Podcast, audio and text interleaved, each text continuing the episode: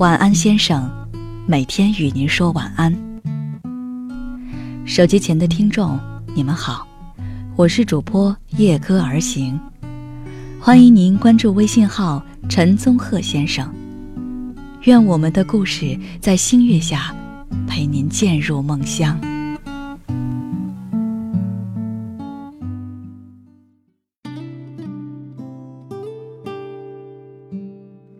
今天分享的文章为《热爱旅行的 A 姑娘》，作者星之旅。都记不清从多小开始，A 姑娘的梦想就一直是环游世界。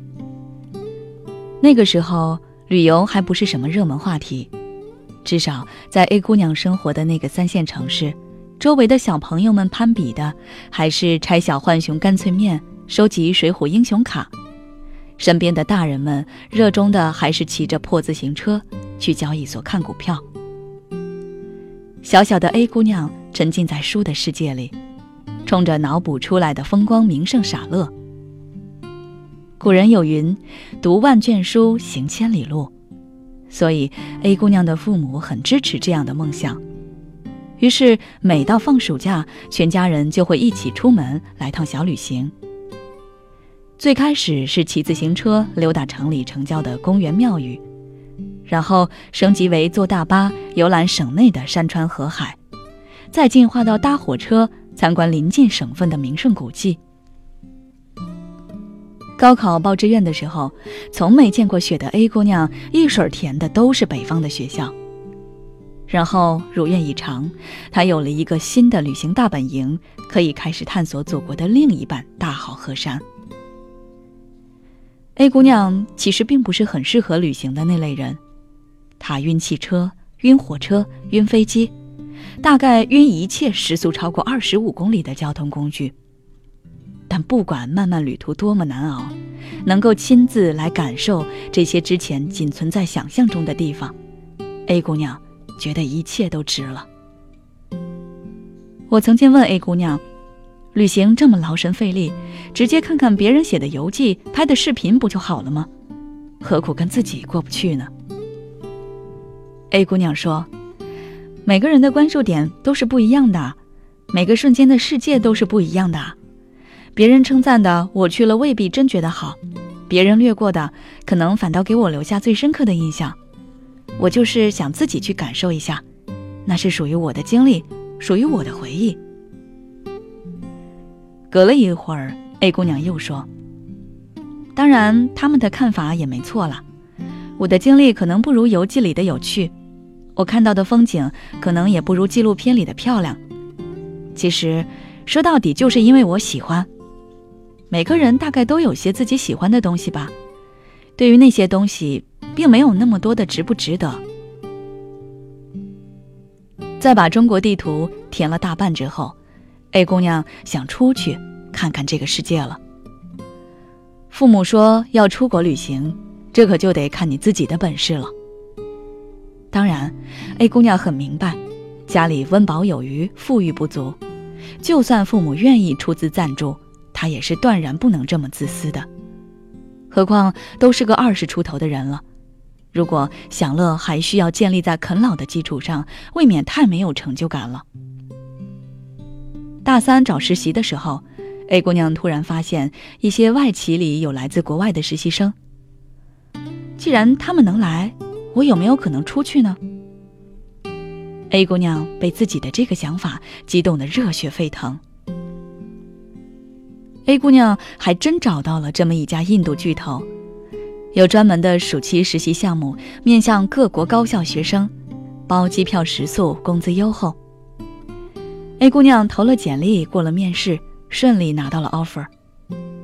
正当 A 姑娘两眼放光的在计划如何利用实习之余周游印度的时候，另一边商务签证的申请却仿佛石沉大海。即便有强力的公司和学校，A 姑娘却依旧最终也没能如期等到签证获批。在那个不如意的暑假。A 姑娘心中想要出国走走看看的火苗，燃烧的愈来愈烈。打定主意之后，A 姑娘毫不纠结地放弃了保送研究生，开始着手准备留学申请。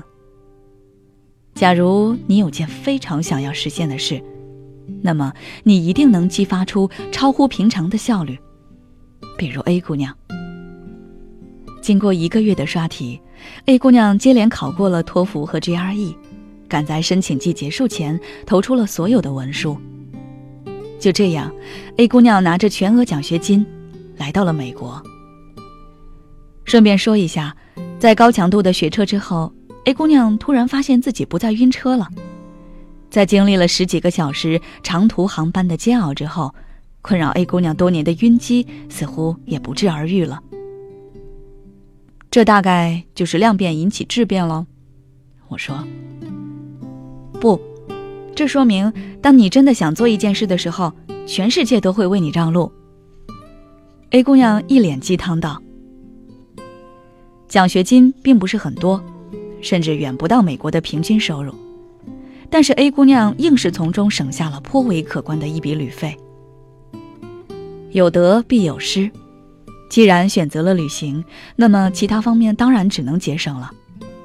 ”A 姑娘轻描淡写：“是啊，是啊，我知道，可是大多数人都克制不住剁手的冲动呢。”我感慨，要么他们有足够的钱，要么他们没有足够喜欢的事。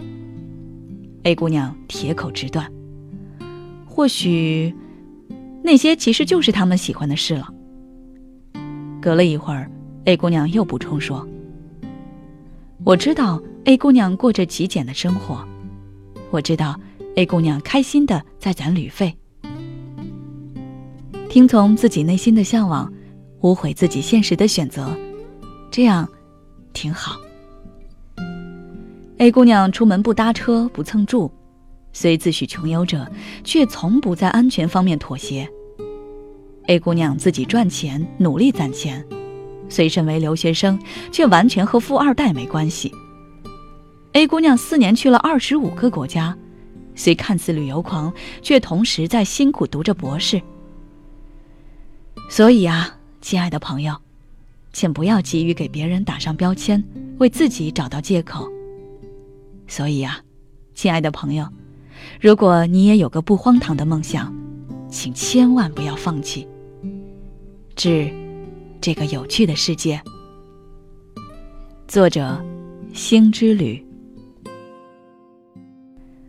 本文由微信号陈宗鹤先生出品，欢迎关注。晚安，先生。